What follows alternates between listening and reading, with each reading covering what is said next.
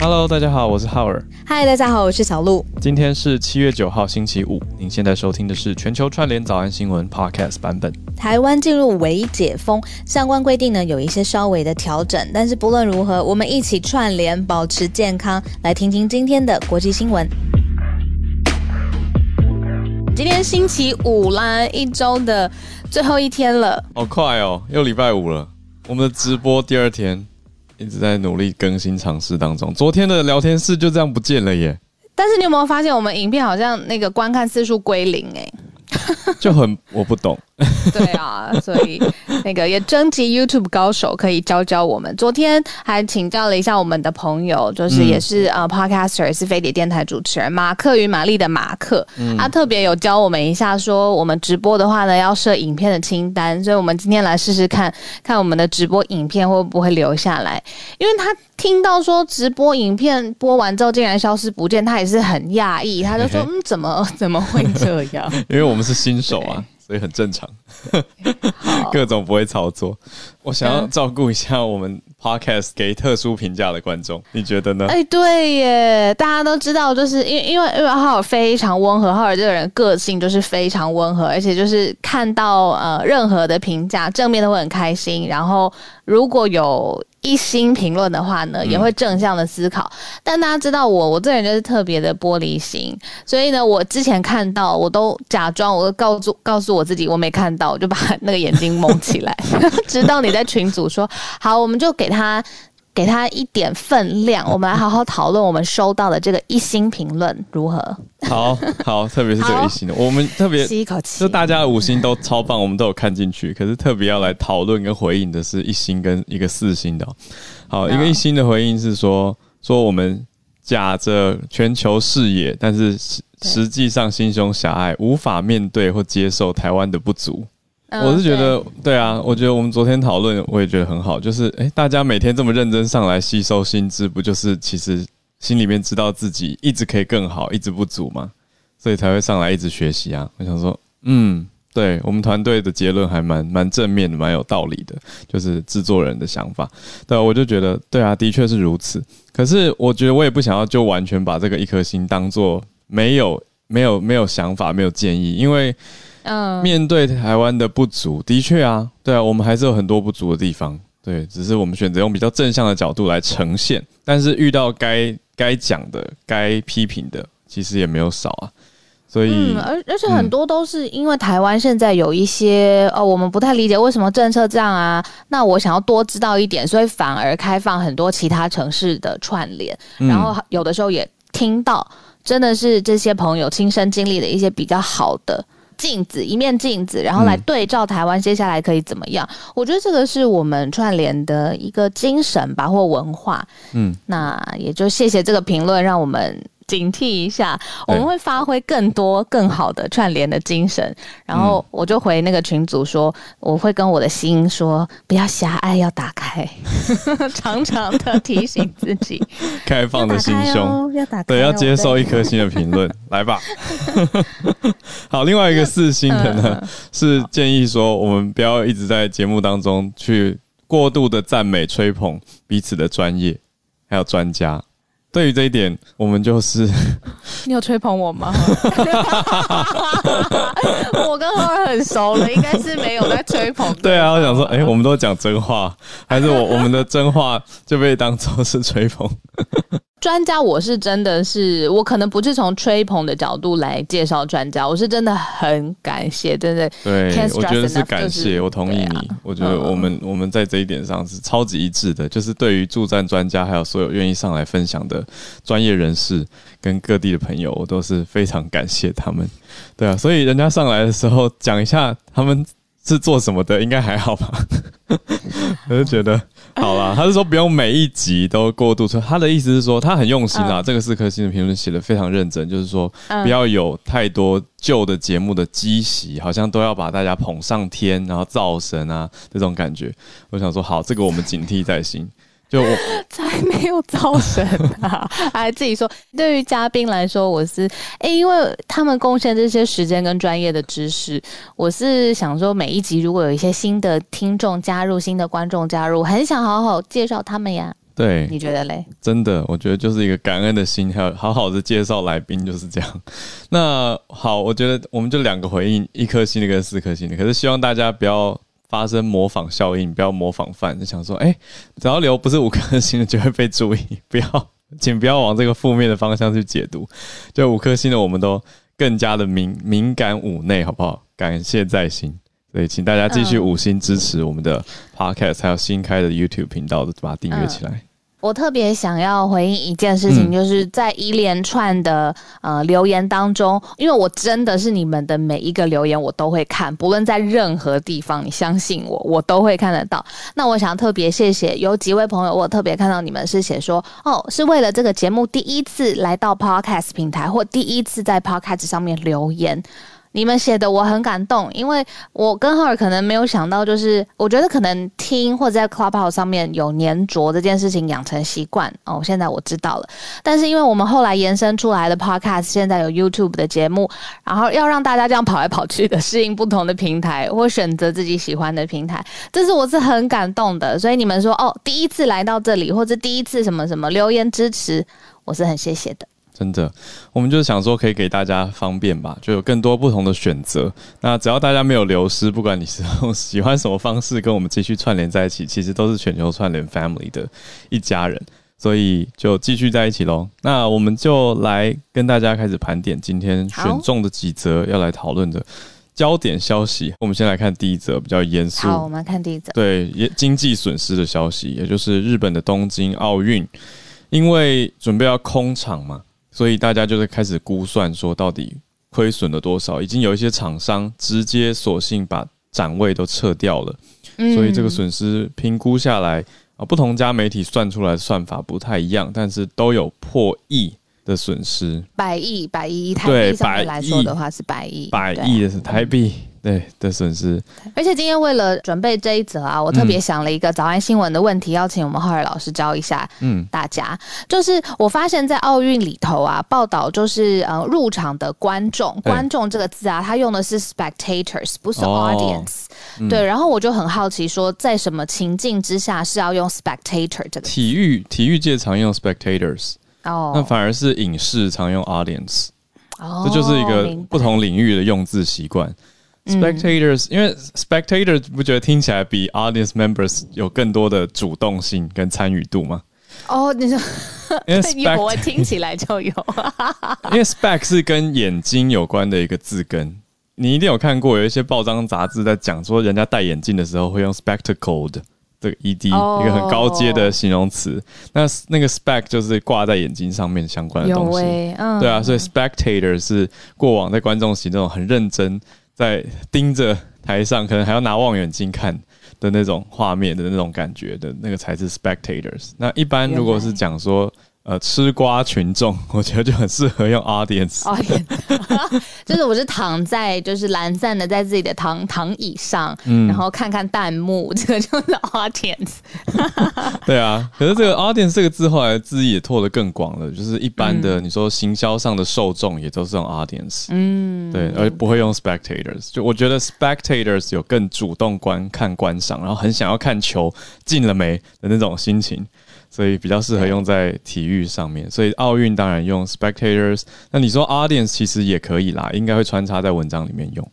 真的是长知识。那其实原本哦，日本东京奥运呢是有允许一万个入场观赛的。呃，观众可以来观场各个赛事，这一万个人是原本允许的。但是呢，现在我们昨天呃早上新闻有说，现在日本进入了呃紧急事态宣言，而且整个时间拉得很长，会到八月二十二号才会结束。那现在啊最新的决议是推翻了这个，连一万人都不能够入场了。那他们可以退票等等。可是，在日本当地的状况是怎么样呢？现在我查到一个数据，在日本大概是百分之十五的民众有接接种。疫苗，而且在当地，像之前翠翠也很常上来分享，就是当地的民众呢是对于呃，奥运能不能够安全举办这件事情是根本没有信心的。现在到处都有，就是可能抗议，或者是有一点呃不信任政府，为什么在这个时候要执意做这件事情？那所以他现在呃推翻了原来说哦有一万人可以入场观赛，现在是要清零，就是是一个空场的奥运。对，其实对当地的许多工位学者跟专家来说啊，是松了一口气，有一点呃就是一个 relief，然后。不希望就是这一次在在整个冬奥的时候，反而又让变种病毒啊，或者是有更多的呃交叉的感染发生。所以这个就是我们今天为大家整理的第一则，这个空场冬奥可能也在历史上会留下一个很重要的记录。嗯，也就是只有选手、只有裁判、只有核心的工作人员，可是没有观众的这个特殊场面。但我在想，转播还是会播啊，核心人员还是有转播啊。那转播的现场还是有一些看板啊，这些应该是不会撤掉的。对，可是因为全世界还是会有非常多人收看，可是就是少掉现场那些人流人潮跟现场给现场观众看的版位。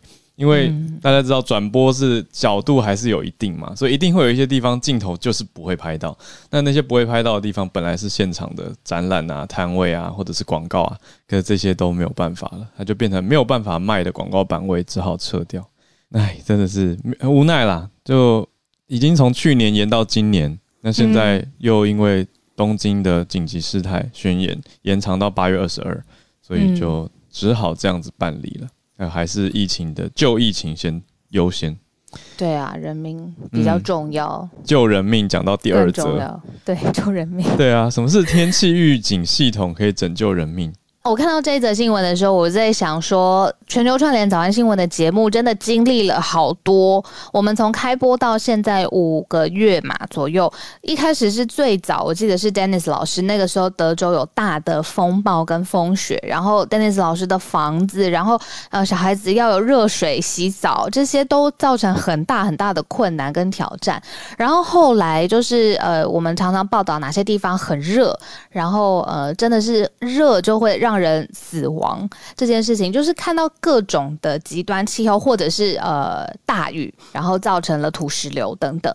所以呢，其实联合国气象组织呃在里面，世界气象组织里面的一个呃小组，他们就发布了一个报告，说希望接下来如果在天气预报，尤其是预警的系统，让气候资讯让大家更可以好好的接触得到的话。在全世界每一年可以挽救两万三千条生命，嗯，而且呢，这个是呃，如果他有这个预警的计划。然后，其实你会造成更多的价值，在经济上面可能也会少一点损害。所以，这个可能是一个天气、气候、水文、环境所有都整合在一起的预警的系统。希望不要再有任何极端的气候，而且是忽然间发生的事情，对于人的生命啊、财产啊、安全啊，各式各样都造成冲击。那这个是联合国世界气象组织他们发布的一个想法。极端天气现在越来越常发生，那如果有办法透过科技的辅助，用这些预警的方式，让大家能够先逃离，或者是像我们前一阵子讲到过热的这个热浪 heat dome 这种热穷，所以如果能够先预，这就是哎，小鹿，你今天选的就是呼应你你上次问的问题啊，你上次不是就是说有没有办法先预警预报？那如果我们能够有更多这种科技的辅助，先预警知道这个地方会有热浪袭来，那大家能够先。你说政府先开设一个 cooling center 也好，或者民间办理，就能够避免这种悲剧的发生。所以我想，这个科技的运用听到还蛮正面，还蛮好的。然后补充一个，刚刚关关于东京奥运，孔医师已经在 YouTube 很热血的给一个想法，我觉得诶蛮好的。他就是抓了一个数据，说日本一季的施打疫苗施打的话破百分之二十七。那他觉得，如果政府可以鼓励。的用鼓励的角度，让打完两剂疫苗的人进场观看奥运，不失为一种支持。就觉得，哎，我没有想过这个角度，可是的确啊，以工位学理来说，你有两剂的保障，就是我觉得这个是参考，如果参考欧美现有的范例的话，特别是美国打完两剂的，就真的是到处爬爬照了嘛。对啊，可是东京还是采取比较保守的角度。那到底奥运这种国际的东西，跟亚洲社会比较我们谨慎保守的精神要怎么去平衡？嗯，目前日本看来是采取了更保守嘛，以这个安全优先。对，所以大家做法跟观点不同。我们来看下一则，超级有趣诶！我我看到是谢谢听友投到我们的社团才注意到这个消息的。挪威的法律规定说，呃，他的观点是说，不要让大家有扭曲的审美观，对不对？所以说，现在太多人在网络上修图修的太过火了，可能把腰修到比比一般人还要纤细，就是不合理的这种等级，或者是把脸小到小到太夸张的比例。他认为这些都是在塑造、跟营造、跟带领。不正确的审美观，所以挪威法律是规定说，之后只要是有商品啊、有销售相关的，或者你把产品的疗效也好，或者是看起来的画面修的太夸张，你其实都要注明说，我这张图修了什么，做了哪些的调整。他说，生活类的倒是不用。我特别对于这个新闻是很有感的，因为我说实话，我大部分的照片我都有修，谁没修图？直 直接修，而且我而且重点是一开始在修图的时候，还会最早开始有修图 A P P，还会就是花很多时间去比较，说哇哪一个 A P P 修的比较就是比较好，最后就只用一个，最后就算了啦，就是啊随便啊小小 调，就最顺手最好用的，啊。对啊，我我载过可能有数数十个吧。而且是只要看了那种，只要有那种介绍的文章，因为我我我我有那种科技狂热，我就觉得，哎，这个介绍文章介绍二十个 App 看起来都很不错，我有时间都要用用看，然后最后都载下来以后放到都自动卸载了，就是因为 iPhone 会帮你省空间嘛，他就把没有用到的自动都会删除，就是解除安装，所以我就觉得说，嗯，我要面对现实，不要囤积症，数位囤积症，所以我就最后还是保留最常用的那几个而已。对。我也跟你一样，就是所以我对这个就是这个新闻议题是蛮蛮好奇，我就去查说它背后到底是为什么，而且为什么是挪威，嗯，然后要法律的程度，你它不仅是规范人呃在修图，比如说呃审美比例非常非常的严苛，如果是你是销售商品，比如说一个风景，或者是你卖一栋房子，或者是一个汽车一个生活 style 好了，它也规定这些 marketer 你必须在这些大的海报输出的时候声明。说这个是有经过什么特殊处理的？对，我去查他。讲到房子，我就想到现在拍摄，其实很多人用广角镜拍，就会把房子看起来很大。对，那到底这样算不算？就是那个尺度在哪里？怎样是接受范围？然后广角几度？以后法规要要求吗？要去丈量吗？我觉得真的要要求起来的话，可以到非常非常细，所以标准就是要很清楚。那后面大家怎么去？检举怎么去审核，都是很多的后续应对措施。我就查到，原来他们其实这背后的立法是有一个蛮嗯伤心的原因，是因为在挪威当地有一些少女，她们比较了自己自然的身体的体型，还有脸蛋，跟网络上面所谓呃非常漂亮的网红还有明星的照片，发现真的是有很大的落差。所以其实这群少女呢。就是历年都有啦，就是因为这样子的心理压力，然后导致他们选择不想活了，他们就自杀。那所以这个是挪威的法律这一条法律一开始最开始进入整个议事程序的最主要的原因，所以他不希望就是青少年特别在呃网络资讯上面呃会特别过度比较自己的审美的观念，所以这个。呃，我就在想说，我们现在在想说这些啊，可能呈现自己很很好或者商品很好的一面，这是人之常情。但是可能对于青少年的呃自我意识，或者啊，我好像跟这些人就是不一样，我永远没有办法变成他们的那种挫折感，反而是这条法律要主要解决的问题。所以我觉得这背后其实是很好的利益。我觉得过往一直没有人提呢，是因为技术上感觉很复杂，再来是法律的说法学的执法认定标准上面也非常的不容易。比如说，我到底要列出哪些项目？那哪些东西是？因为现在你说，如果我打开一个 Photoshop，如果我真的是很专业的我要调的话，我说不定如果把我的修改记录，我所有的执行过的动作都列出来的话，说不定上百甚至上千个。那难道我要把这个记录公开吗？我要附在哪一个地方吗？或者说以后修图软体要出一个修图历史记录，然后把这个东西留着吗？那到底要公布多少？我就觉得这个都还有很多的讨论空间，还有做法。但是整个方向会，我觉得是蛮好的，等于不要让大家过度的去沉迷在一个虚幻的影像、不切实际的追求，而导致真实世世界里面身心，也不是说网络不真实，就是我们讲的是现实社会好了，身心的不健康。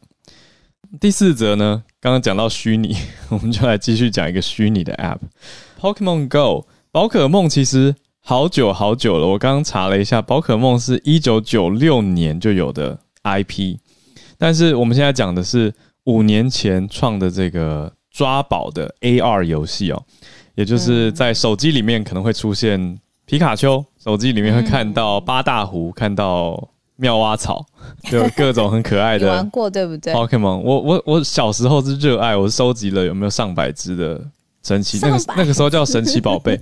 对啊，我们家都省钱，我们都去买夜市的，因为去百货公司一只超级超级贵，然后后来去夜市发现，哇，一样的钱可以买好多只。所以我跟我老弟就我们收集很多，我们会拿这些神奇宝贝来角色扮演，在那边类似加加酒，还给他们配台词跟编剧，让他们打来打去，就小时候的回忆啦。所以从小就很喜欢宝可梦，只是没想到这家任天堂超强，他们五年前做了一个，因为手机当道嘛，大家都人手一只手机，那它结合了 AR 科技，竟然就五年了，一转眼竟然过了五年，而且。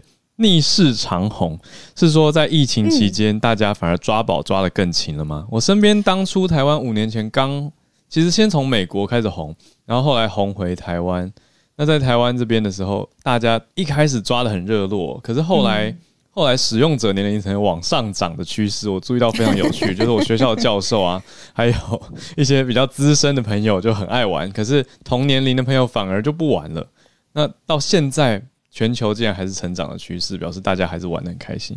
而且我跟你说，这个数据你听了一定会吓到，就是啊，Pokemon Go 真的是五岁了嘛？但是二零二一年它的成绩呀，是整个游戏当中活跃度最好的一年。它的呃，在同一个实习当中，如果跟前一年比的话呢，是同比增长了百分之三十四，所以我们才说真的是逆势的增长。就是为什么呢？就是大家想说，哎，疫情的时候大家根本不可能出去嘛。呃，或者很多时间要呃关在家里边，那怎么可能还有人可以在路上呃开跟地图比对啊，然后来进行抓宝，或者是身边的人，至少在台湾我们就没有看到嘛，对不对？但是其实有啦，台湾有那个有吗？有那个，我说现在现在脚踏车整个挂满手机的阿贝啊，现在吗？现在我觉得他应该还在玩呢，我我觉得现在还在组队，因为我现在我身边特殊就是同年龄层就是三十多岁的人里面呢。有一个好朋友，他他因为玩宝可梦，他认识到一堆叔叔阿姨好朋友，因为他们就是会去有特殊活动到道场，要到特定的地方去抓特定的神奇宝贝。哦，所以还是有，所以搞不好还是有，还是有这个社群，还是有。我这边是看到有一个数据啊，就是说它整个 Pokemon Go 在 Google 跟呃 Apple Store 就是应用商店里面，这个 A P P 下载已经超过了六点三二亿次。而且呢，它有一个制作公司啊，叫做 Niantic 或者是 Niantic，我不知道它的重音发在哪里，就是制作这个 Pokemon Go 的制作公司。因为这一款游戏赚了超过五十亿美元，所以真的是很夸张。刚才靠尔有介绍，这是一个精灵宝可梦的这个 IP 本身就很可爱了，嗯，但是要开地图的 AR 结合，嗯，过增实境的结合，那个时候科技感就觉得很好玩，在呃室外可以看得到。但是为什么疫情之后还可以逆势增长呢？那是因为呢，这个公司真的太有趣了，他们就想说，好，如果大家出去户外。有困难，或者疫情之后还是不能，那就开在室内。他们现在室内也有一个呃室内宝可梦的寻宝的游戏，好像在国外，尤其是日韩这两国非常非常的红。所以反而就是在疫情之后，可能大家在家是有点无聊，在家也把这个游戏玩了起来。所以反而在疫情之后，他们的呃销量、下载量，还有他们的呃业绩的贡献都是更好的。所以我觉得这实在太有趣了。同时，今天是不是今天？哦，应该不是今天，就是这一阵子，就是推出五周年的时间，所以也特别跟 Pokemon Go 的 user 还有这个很厉害的游戏。说个生日快乐吗？对啊，很快就过了。对，很多很多听友都很惊讶，说哈五年了。对啊，就是五年。我刚看到也想说，哦，过得好快哦。嗯，对，最早很多人跟我一样都是玩 Game Boy 的游戏版本，就是手掌上游戏机。然后刚刚还有人指导我，他们说不是妙蛙草，是妙蛙种子。可是其实讲。讲指导我的人才是外行，因为其实 是妙蛙 从妙蛙种子进化成妙蛙草，再进化成妙蛙花。好吧，反正这要讲起来超级多。那个时候我是图鉴都会背啊，就是爱的人真的是感觉到了。现在会觉得很不可思议，可是当时就是一百多只，你全部都会背。后来还可以用这个来学英文，就是你拿去拿去看对照表，会发现，我觉得宝可梦是一个在地化做的非常好的游戏，因为它从日本开始嘛，可是它到美国的时候，那个 localization 所有的宝可梦都有，我还是习惯讲神奇宝贝，他们都有对照的英文名称，而且每个名字都有道理，比如说妙蛙种子是 Bulbasaur，就是它的那个 Bulb 指的是一个花苞。然后它它进化成妙蛙草的时候叫 Ivysaur，然后是因为它长得像一只恐龙，所以是 Dinosaur，所以它有结合那个 Ivy，就是身上有长花草，然后加上一只恐龙，就是花草恐龙，所以叫妙蛙草，取得超级好。然后每一只都有道理，都有用字根字首的逻辑去推断，比如说小火龙，然后进化成火恐龙，进化成喷火龙，你看我都讲得出来，好可怕。对，反正所以它是很有道理，然后可以大家也可以拿来学英文。早安英文，太激动。好，我感觉到你真的很喜欢这个小时候的热爱了。现在现在我真的完全不会想打开去去抓，但是的确是一个很很巧妙的设计，等于把那些可爱的动物跟真实世界的地图结合在一起，所以也可以理解那么多人为什么这么热爱它的魅力何在。对，刚好也是因为这个 AR 就是增强实境 （augmented reality） 的这个技术有越来越好。可是，嗯，呃，最后补充一个小消息，就是可能 AR 之前大家都在，可能科技迷都知道，其实最早也是四五年之前有一个非常呃红的公司叫 Magic Leap，它那个时候出了一个跟 AR 相关的技术的图，它就是说，你如果有一天在看球赛，然后球赛。同时，你是戴一个什么很轻薄的眼镜，或者是什么，或者根本不用眼镜了。然后你可能你身边就会看到有一条金鱼，就是从你身边这样忽然间冒出来，然后那个水花喷在四溅，然后这个金鱼你看到非常非常真实。是不是叫裸视三 D 这种？对，那个时候他就说不用，呃，哎，不是裸视，裸视增强实境，就是你会觉得你身边有裸视 AR。没错，罗氏 AR 直接跑出来，然后 Pokemon Go 也是搭载了这一波，就是 AR 增强实境，就是虚拟的东西，你竟然在现实的生活当中，然后呃很清楚的感觉得到，而且可以跟它互动这样子。那没想到呃 Pokemon Go 是一路逆势往上嘛，但是刚当时提出这个呃最大。呃，先进的构想的这间 Magic Leap 的公司，却是两样情。就是疫情之后呢，他们裁了一千个人，而且之后也不会再把这个东西推到 To C 的市场了。就是现在大众可能看不到他们的技术，他们会去跟 To B 的，比如说跟微软合作啦，或者是跟开发 AR 眼镜的呃呃企业合作，就是在技术上面呃输出。所以就觉得哇，真的是科技也可以造就一间公司，可是有可能有些公司可能在商务上面的决策上哦，可能有一些时代上面的挑战，所以有不一样的结果。哇，这个谢谢大家热络的回应，有很多很多很多关键字很可爱。不过 AR 跟全息投影还是不太一样，全息投影是 hologram。我我其实有前几天有看到一个你讲的这种裸视 AR 的的概念，那裸视 AR 的意思其实是它还是要从特定的角度。看才会效果最好，但全息投影理论上，如果它是 hologram 的话，应该从各个角度都可以看得到一个立体的投影人才是。对，所以它逻辑上还是不跟技术上还是不太一样，但都是显示技术，投影跟显示的技术。啊，非常谢谢大家的建议。好，我们今天聊宝可梦聊 有点久，对，还要欢迎大家的全球串联时间了，开始喽。对，好，今天的第一位邀请上来的 Cobra，嗨，这个是军事的。大专家 Dennis 老师，好喜欢你的分析。今天要讲的是美国宣称阿富汗哦，我知道了，因为就是呃美美国跟阿富汗之间的关系，对吧？对，是的，是的，因为啊，前两天可能各位都看到新闻了，这个照片看出来，美国算是呃撤出阿富汗空军基地里面呢，到处都是剩下来的物资，乱七八糟，也没有通知，然后隔了很久，阿富汗政府才知道，哦，原来美国跑了。那今天呃几个小时前，美国出来宣布说，呀，我们是人是走了，不过呢，我们还会继续对阿富汗提供这个援助。那援助的方式呢，就是我们可能会从附近的呃国家或者是在海域里面的。航空母舰战斗群呢，继续呃适时的进行支援。可是呢，昨天的新闻呃也报道说，目前塔利班控制的呃这个省份呢越来越多，那阿富汗政府军大概只剩下百分之二十的区域继续维持控制。所以很多人对于应该说阿富汗本身，对于美国人离开之后是不是还能够继续维持和平，呃以及维持现状呢，是非常非常的担忧。尽管美国在这个新闻里面也说，呃，阿富汗的呃自己是有能力呃继续自保，并且他们会继续提供协助，包括后勤跟飞机。但是很明显的是，就是嗯，不管是政治方面或者是是呃军事方面，阿富汗政府军本身目前呃在。呃，抵抗塔利班方面呢是相当的不稳定，而且很有可能塔利班会在很短的时间内呢又恢复到整个呃政治的中心，所以美国人的这个保证呢，看样子呃很有可能会会最后就不了了之了，所以我觉得可能再过一两个月，大概就会有呃更新的发展。好，谢谢，谢谢 Cobra 关心到阿富汗塔利班跟美国之间的角力，那我们再来看到。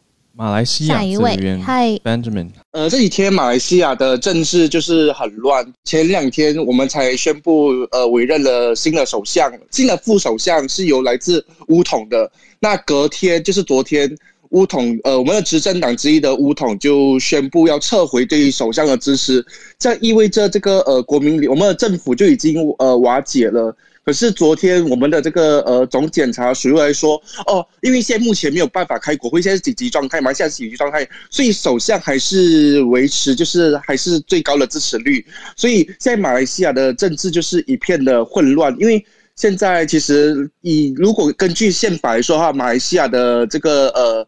这国民联盟执政党就已经瓦解，因为呃已经撤回了支持。可是政府似乎也没有在做什么事情，然后我们的疫情也越来越严重。昨天的疫情的确诊病例达到八千八百六十八宗，可是我们的管制令一直一直延续了好几个月，到现在还在延管制令，甚至死亡人数冲破了新高，到了一百三十五人，那就是非常的严重。然后政府也似乎也没做任何的抗议的任何的。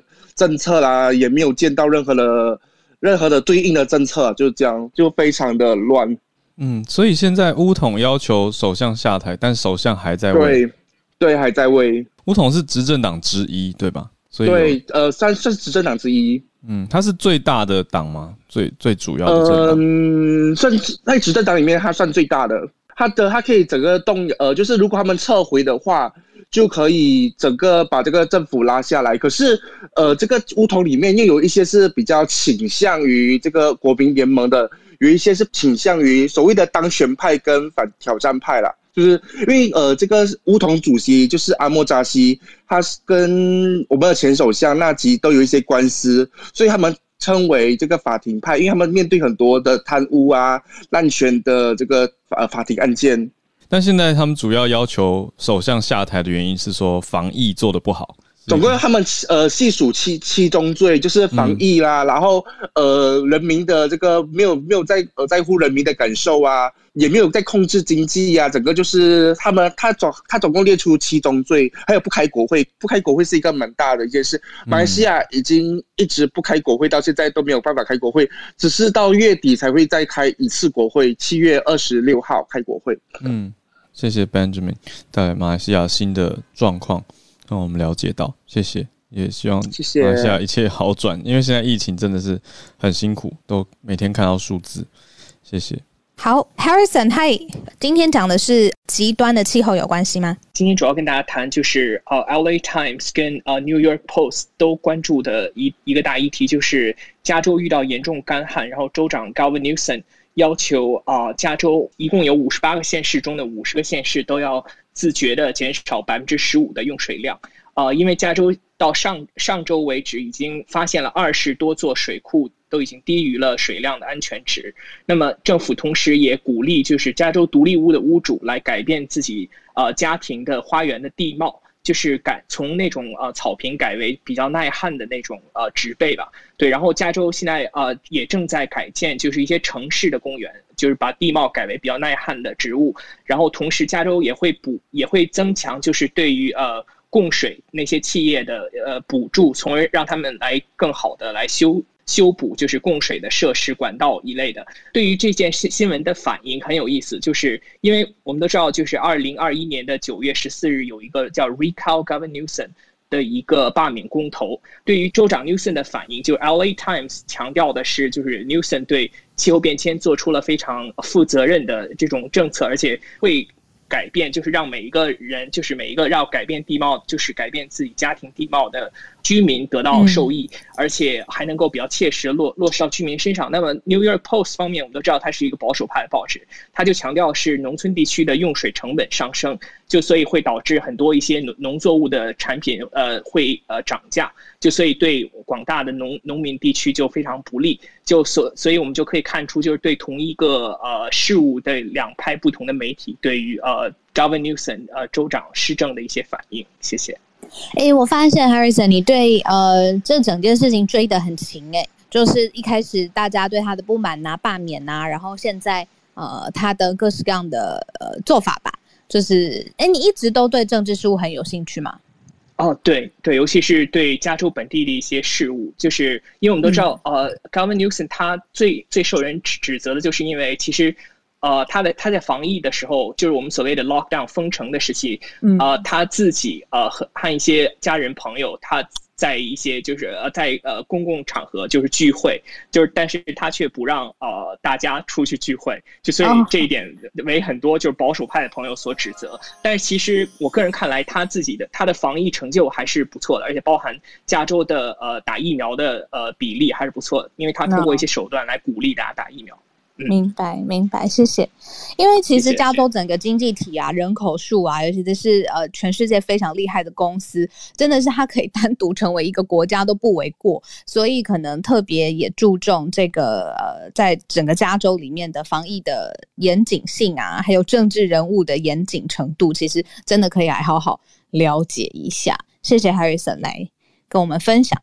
接下来我们邀请的是 Lawrence，因为 Lawrence 要做分析，还要跟 哈利波特的手游，我觉得这个蛮有趣的比较，就来跟大家分享一下 Pokemon Go 厉害在哪好了。不好意思，今天讲的不是自己真正其他专业，但是是一个很深度玩家。哦，不好意思，太兴奋了，跟大家讲一讲，说为什么这两个手游到后期很不一样。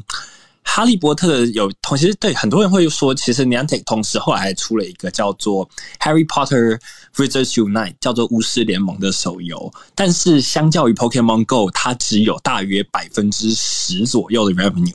他们当时预估说，第一个月就第一个月刚刚 launch 的时候，Pokemon Go 的那个营收跟哈利波特比起来，就是是是哈利波特二十倍的下载数，然后营收是哈利波特的六倍以上。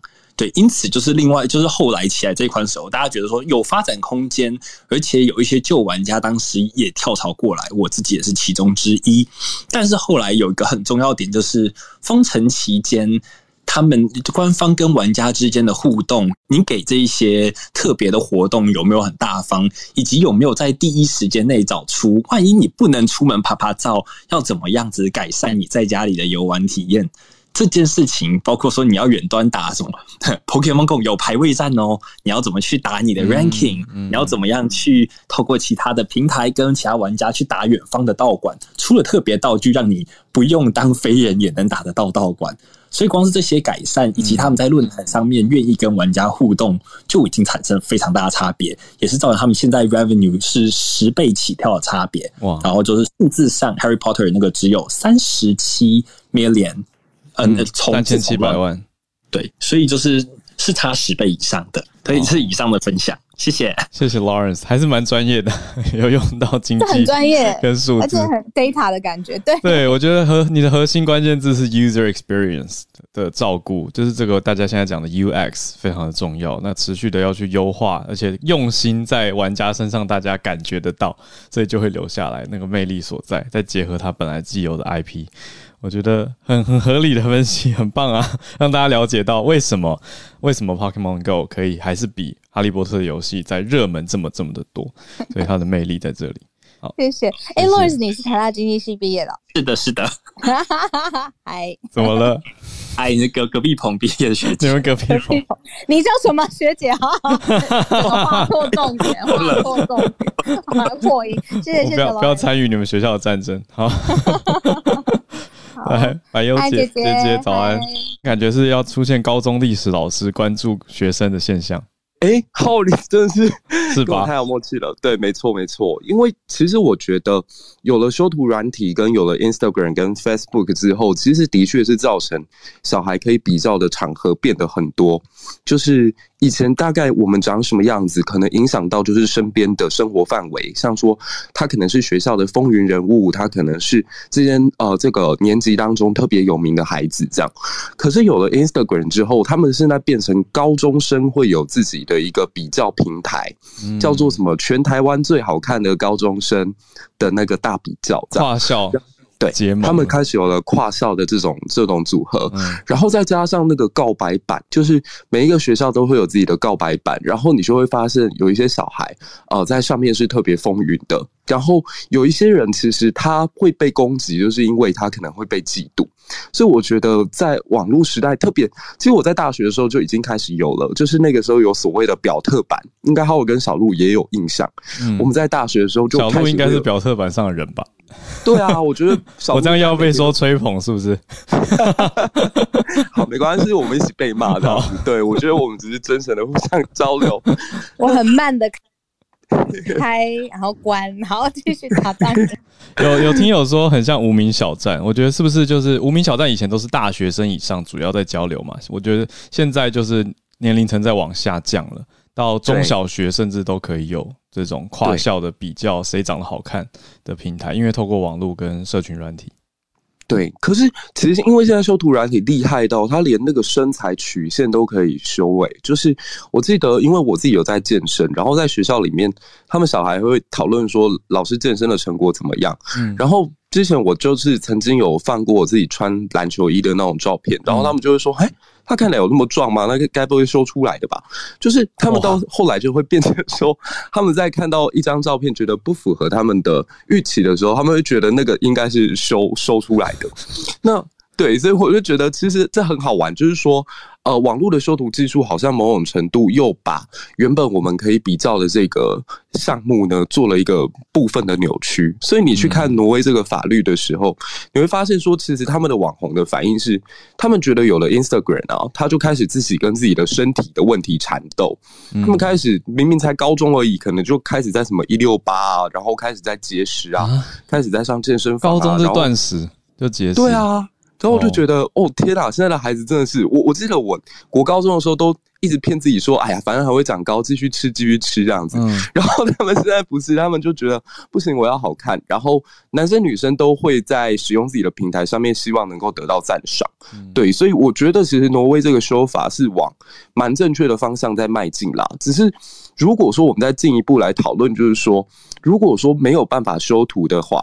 修图会不会是最后一个我们可以跟网红呃平起平坐的一个管道呢？就是至少我们活在某一个幻象里边，我们可以变成我们自己喜欢的样子。那你现在突然间一夕之间把灰姑娘又变回了她只能回去打扫的那个样子，仙杜瑞拉又只能回到自己的家里去的状况。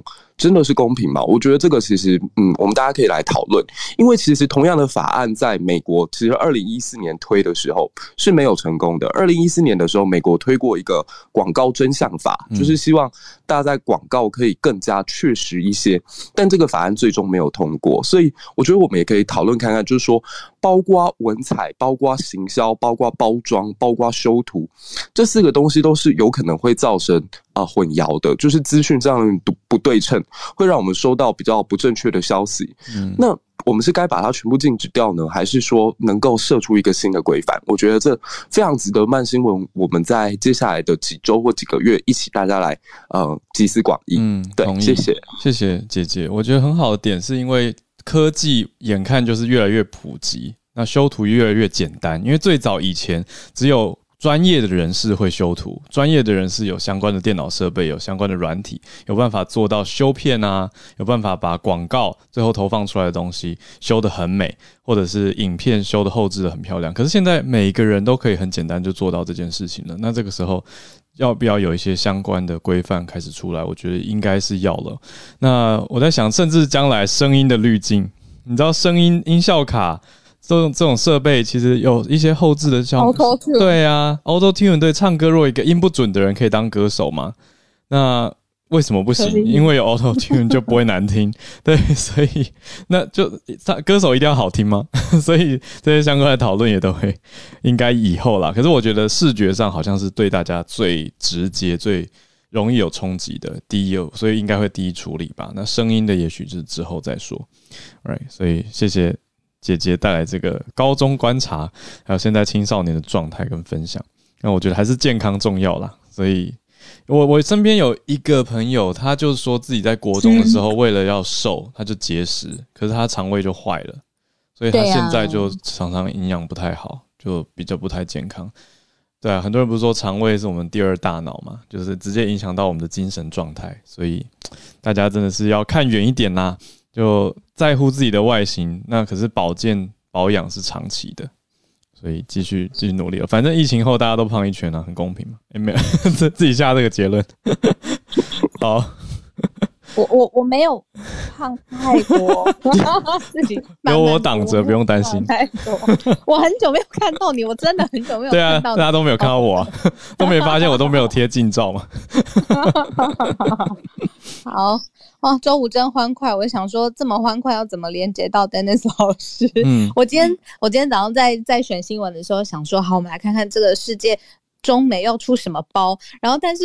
我就想说休息一下，周五我要轻松一点了，所以特别选了呃这几则。反正我想说，如果真的漏了，Dennis 老师很专业的上来帮大家补充。呃，周五很欢快，所以我们就从宝可梦开始吧。这个也哇。哎，还真可以讲，你知道为什么吗？因为阿富汗不是撤军吗？结果留下来是当地很多的宝可梦。我不是说，我不是乱说的，大家可以自己去查哦。在美军基地也有宝可梦，因为美军驻扎了二十年，大家可以想象，宝可梦是五年前开始的，所以这五年当中，美美国的大兵们，他跟大家一样年纪啊，十八岁，我的学生十八岁就从军了，所以到了到了阿富汗，他们一样要抓宝可梦，所以就在那边设了道场。所以事实上，宝可梦。真的，真的，宝可梦的道场现在遇到一个麻烦是，以后就可能呃美美没有美国驻军，所以就变成阿富汗的孩子或阿富汗的人去去抢占那些道场哦。所以现在美军基地的宝可梦道场，呃，应该未来是兵家必争之地，当地的人了。如果他们在打就是对抗塔利班还有闲的话，他们应该是有办法去抓一些宝可梦跟占领那个道场。那 对今天其实国际上面大事，在美国的大事其实就是阿富汗这件事，因为呃拜登。做一个公开的说明，说他为什么从阿富汗撤军。那现在阿富汗的状况看起来比预期的还要更糟糕一点。为什么呢？因为我们本来预期，美国的情报单位本来预期哦，是大概在呃阿富汗撤军之后六个月，才塔利班才有办法整。把这个阿富汗政府军给打打败，或者是占领占占领阿富汗，但是现在的情况看起来已经呃情报单位的简报已经做了三三个月。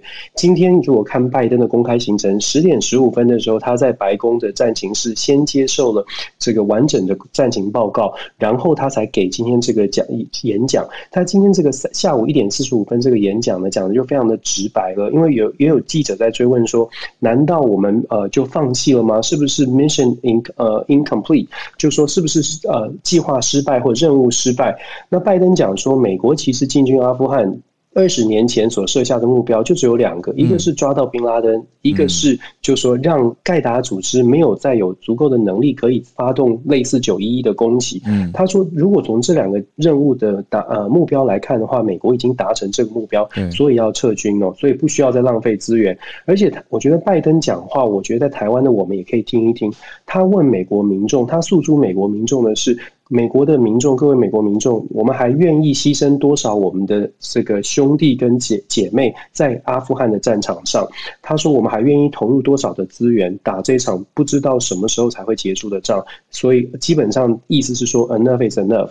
然后他所透透露出来的意思也是说，从现在开始，阿富汗必须要靠自己。我们可以给阿富汗军备，我们可以过从过去以来，我们也训练了阿富汗很多的国民政府军，接下来是完全靠阿富汗的。可是大家都知。知道，基本上阿富汗是没有能力对抗塔利班。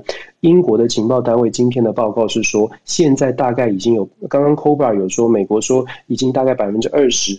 被塔利班拿下，英国的情报单位今天的报告是百分之五十的城呃乡村地区都已经被拿下了。也就是说，如同我们刚刚说的，本来预计六个月，其实三个月内就没有了，三个月内可能都守不住哦。所以阿富汗的情势会严严重的影响在整个中亚中东地区的变变局。美国现在正在寻求其他的方式，透过外交的手段，看看能不能够守得住。所以整个的中东局势呢，我觉得我们还要继续的看下去。虽然宝可梦在那边可能留在那。那里的，但是宝可梦没有防御力哦，是蛮可惜的。那再来就是老师，你太强了，只能被抓。刚才刚才 大家已经在 YouTube 的留言区想说：天哪，老师不仅是国师，连宝可梦都能说。然后这下面就立刻有人讲说，想要听就是呃怎么结尾，就觉得不好把宝可梦跟阿富汗连在一起，要听听怎么结尾。然后结果老师结尾也超强，就是宝可梦没有防御力。对，宝可梦没有防御力，在而且它不能再演化，没有在没有办法再 evolve，对不对？所以它的防御力更更差了。对，然后其实今天它有一个新闻，就竟然是昨天稍晚的时候发生的，也是我很关注，一直一直跟朋友们说的。我们要看台，我们在台湾强调的半导体，我们要看的。竞争对手其实是韩国，还不是中国。韩国现在又有新的计划，韩国跟荷兰签了这个半导体的合作的计划，而且韩国又推出了三百五十亿美金的半呃电池 K battery。K 电池计划之前在四月份我们说过有 K 半导体，现在是 K 电池计划。这 K 电池计划目前韩国在电池产业上面，它在世界上面大概大概跟中国还有日本都在竞争哦。现在它的目标是二零三零要抢要。呃，在半导体要赢过台湾，在电池要赢过中国，它的目标都非常的远大。我们说电池产业在拜登推动所谓的绿能之后，电池产业它的市场规模，根据经济学家的预测，在二零三零年大概可以达到三千五百亿以上，现在是四百六十亿，大概还有八倍的进展的空间。这是韩国看着重的地方。目前可能大家我不知道大家知不知道，目前全世界的电池呢？市占率最强、最最大的两个公司，一个是叫做呃宁德时代，是中国大陆的；第二大的公司叫做比亚迪，它还有做汽车。这两个公司占据市呃呃全球的市占率超过百分之五十，光是宁德时代就占了百分之三十一。接下来第三、第四、第五、第三、第四名分别是 LG 跟 SK，第六名是三送。这三家公司基本上就是啊，然后中间卡了一个第五名的特斯拉，加上 Panasonic。我们讲这个排名哦，今天可以大家可以看。看那个彭博社的报道，事实上，美国也非常关注这件事情，因为绿拜登一直在讲绿能，一直在讲电动车是未来的未来的这个趋势。现在韩国看见了这个趋势，那我们在台湾呢？其实我们的半导我们的半导体产业很强，可是我们现在面对韩国直接来的挑战，不只是 K 计划，它跟它跟荷兰这个爱斯摩公司。也是荷兰的护国神山了。他跟艾斯摩对他跟阿斯莫签的这个，他跟荷兰政府签的这个约，他们的共同声明里面，我们看这个共同声明啊，其实会有一种感觉，如果是台湾签多好，因为他的共同声明里面讲到，韩国跟荷兰有共同的民主价值，相信人权，相信民主，相信相信这个呃社公平正义哦，其实跟台湾一样啊。然后荷兰回应的是说，因为跟韩国的半导体产业连接，所以荷兰很愿意在其他的方向，包括了。安全包括了亚太的区域稳定，提供更多的协助。我心里就想说，哇，如果跟台湾这个这个 agreement 是跟台湾多好，讲的多多棒。所以我们说，其实韩国透过透过它的产业，正在一步一步的用综合性的国家战略正在推动哦。所以我觉得台湾可以参考，真的是有的时候看国际新闻，我们可以借鉴其他的国家。我觉得韩国是我们非常可以参考的部分。那这是这是我们的期待了。那希望又要再讲了。我们非常希望台湾团结，把两千三百万人的智慧凝聚在一起，找到一个可以接近的方向，我们就一起往前努力吧。对我觉得现在是 可以可以跟大家分享这个。昨天有一些朋友讲那个水逆，就是讲说我我不能乱说水逆。对，其实拜登没有水逆啊，我是形容形容这个 好像拜登。前半年的这个顺风顺水哦，后面会遇到很多的挑战。不过既然讲到水逆呢，我就我就稍微说一下，其实下一次的水逆是在六月九月二十一号到十月十八号。那拜登的生日是天蝎座，十十月二十二号之后，拜登就会走上比较顺风顺水的一个一段期间。相对来说，习近平的双子座在十月之后可能比较不顺。我不知道这样子的星座的解读会不会让大家觉得老师认真了的。中美的对抗，可能我们会比较比较乐观一点看待哦。认真讲起星期五嘛，大家随便说。对，我我谢谢老师。星期五，我我是觉得，我是觉得，因为水逆这个词，我觉得在。在有两个角度来看啦，就是我们可以用生活的角度，就是一般大众其实也不懂星座学嘛，所以我们讲的水逆就是哦，只要听起来好像不顺的事情，是不是就叫做水星逆行？所以它的英文我会补充叫做 Mercury retrograde。好，就是在星座 在在占星学跟天文学里面，真的会有这个所谓的现象。那它它是不是水逆不一定不好？就是。这个我就不懂，这是专业占星学里面，对，好像不一定不好哎。哦，可是，在日常大众，因为太常听到它跟不好的事情连接，所以好像以为水逆等于不好。我就觉得它已经变成日常大众用语了，所以，所以大家轻松一点。昨天有研究星座的朋友说，拜登他没有水逆啊什么的。我想说，呃，对于 Dennis 老师，老师给的是一个比喻，帮助我们了解哦现在的情况。所以，谢谢，再次谢谢 Dennis 老师，感谢。那个 Dennis 老师邀请你可以上来那个 YouTube 的直播看一下大家留言区，你可以收罗大家对你就是线上膝盖，就觉得可以从宝可梦聊到星座，聊到国际局势局势，大家很喜欢。对，所以邀请 Dennis 老师可以来看看大家的留言。老师闪麦，谢谢老师。好，你是鼻孔医师助战专家，早安。避免过度吹捧。小屋，早安。没事没事，我只是打开来那个好久没有打开的宝可梦游戏，结果嘞，看到好多以前在日本抓的怪，好 好怀念。对耶，它也可以是一种旅游旅游回忆、旅游记录。对，日本抓的怪，它会注明你是在哪里抓到它的嘛？嗯，对啊，这这还蛮有趣。哎，岔题了。那个，我觉得东京的这件事哈，嗯。我一直觉得有点可惜，因为就是看这一年来日本人对东京奥运议题的讨论的风向，我我一直觉得他们从今年这第四波第四波的疫情，现在现在应该要说第五波了哈。第四波疫情主要是关系开始的英国变种阿尔法开始，他们就非常强调呃境外移入变种病毒。那原来日本前一年哈，因为你也知道，他们可能还是某种程度想要重视经济，所以他们没有这么在乎边境管制。边境管制很松，之前我们很多住日本的朋友也有上来分享过哈。全世界也大概都是这样，可是我觉得全世界就是从英国变种开始，大家忽然边境变管制的严重了哈。对英国、对南非，然后现在是对印度哈。哇！结果是疫情越发展到末尾，结果大家好像边境反而锁得更死。那日本就一直延续到现在的讨论，他们他们其实很早就做出了不开放外国人进来参观奥运了哦。那这个已经几个月前的事。那后来就是严重到就是连本国人都完全不不进场哦，因为现在已经蛮确定了，就是要。东京第四度进入紧急事态宣言，在这种状况下，那当然就是不进场哦，不进场就变成合情合理了，因为不可能在第三级警戒，嗯，要紧急事态宣言之下，然后那么大的群聚嘛，这是不可能的。对，那所以，我我自己是一直觉得很可惜，因为从大概几个月前我就在想说，因为大家还记得安倍总理嘛，他当时他他当然现在已经因为生病然后离职嘛，哈。卸任了，他其实之前还雄心壮志的说，用东京奥运成功的举办，作为我们好像人类某种程度战胜病毒的一种宣誓哦。嗯。可是现在就 感觉是节节败退哦，我们怕到竟然要完全不敢让观众进场。对。我觉得比较可惜的是，因为明明疫苗已经出来，然后在很多欧美国家大量施打，已经明显看到它的效力。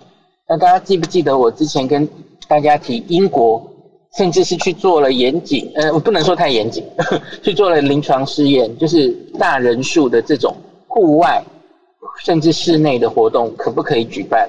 之后会有多少确诊？其实英国都有资料了哦。他们甚至是让这些打完两剂疫苗的人不戴口罩，就这样去群聚，没有减少容留人数哦，就是全场满场观众会发生什么事？其实这都有科学资料了。那上礼拜我有看到有一个新闻是，那个他们还用日本不是有一个超级电脑叫富岳电脑哦，富士山的那个富岳，嗯。他去估计，假如真的举办了这个进去他们的这个奥运主场馆，然后估计大概会有多少人发生感染？其实他们用科学算出来的数字也是觉得应该可以执行。可是我觉得他们现在就是输给舆舆论的压力，因为民意啊，民意就是这几个月一直被带，就觉得啊外国人会带病毒进来，所以啊而且是带变种病毒进来，所以我觉得就。屈服于民意哈就不行不行，那我们就很小心很小心，嗯，完全不要让人进场，那就就不会出错。我觉得有点可惜啊，因为学理上日本已经打至少一剂的人是三十 percent，然后两剂好像是十几吧，大概一半超过。那假如你可以利用这个机会，然后说我们让你那个进场，可是你一定要打完两剂疫苗。这不也是推展疫苗接种的一个很好的机会吗？嗯，而且我们总有一天要恢复正常，你你难道要一直这样搞下去吗？就跟英国一样勇敢，你打完两剂疫苗的人，你进场人数割一半，你看会不会发生事情啊？我觉得呃有点可惜，不能在奥运这种这么大的机会上展现疫苗真的是有用的，然后让大家不要那么担心。我我个人觉得有点可惜啦。的确啊，因为它是全世界在看的盛事，对。可是不知道有没有办法 把这个意见传递过去。不过医师也讲到，我觉得还是要尊重日本大众，因为他们是在地生活的的人嘛。那民意既然如此，那又是民主社会，所以就还是以大家的大家的意志为为优先哦。所以，但还是啊。在旁边看着会觉得说啊，好可惜。那大家现在也在讨论说，哇，那到底这个奥运办下去是不是史上最亏钱的奥运呢？以目前数据看起来可能是哦。可是如果不办的话，是不是亏的更亏损更严重？因为毕竟已经从去年演到今年过来，对，所以今天的开头结尾都还是在讲奥运的事情。啊好哦，那是不是要在结束之前，对我想要谢谢昨天呃，有一位朋友在我们的全球串联早安新闻的社团里面，嗯，有发出了一个讨论串，就是说，因为我昨天是说想要跟在 Clubhouse 上面没有缺席的人打招呼嘛，嗯，那这位是 Hong Gen G 嘛，嗨，嗯，不太确定有没有把你的名字念对，真不好意思，心意有道，就是说希望呢，呃，他让。Podcast 每天都没有缺席的人在这边举手，那谢谢大家。上面大家来回应，就是说真的，Podcast 没有缺席的人，有包括了 Karen 啊、Olivia、庄玉荣、Elisha、Apple、Chelsea、王婷义、Susan、郭锦秀、Abby、陈燕兰、Egg、谢丽琪、陈美玲、林于静、Vivian，还有 Nadia，谢谢你们。对，谢谢你们，从来都没有缺席过。发起的这位红根 G，他超级认真，我记得他，因为他的工作的关系，没办法 work from home。他应该是呃，我如果没记错的话，应该是银行产业的，所以一定要在第一线，在柜台，所以他必须要去上班。所以他从一开始就一直问说，Podcast 什么时候可以听得到，就很认真在敦敦促我们这边，所以也加快了我们这边上架的时间。所以非常谢谢他的鼓励跟支持，而且他不是那种问一问就走掉的哦，他是问了以后真的每一集都去听，每一集都有听，所以超级感动，超级热血，谢谢谢谢你们。对，那还有呃，YouTube 现在可以开始哦，今天才第二天，所以如果大家想要成为新的全勤奖宝宝的话，可以从 YouTube 开始努力。那我们 Clubhouse 有更多啊。Clubhouse 有更多这边的朋友，没有缺席的人，一直跟我们在一起，真的是谢谢大家。而且我今天也看到浩尔爸爸持续的出现在我们的观众席，嗯，就是嗯全球串联早安新闻的这个 YouTube 上面的 这个 缩图也变成浩尔爸爸的 bio 的缩图。谢谢你来谢谢老八。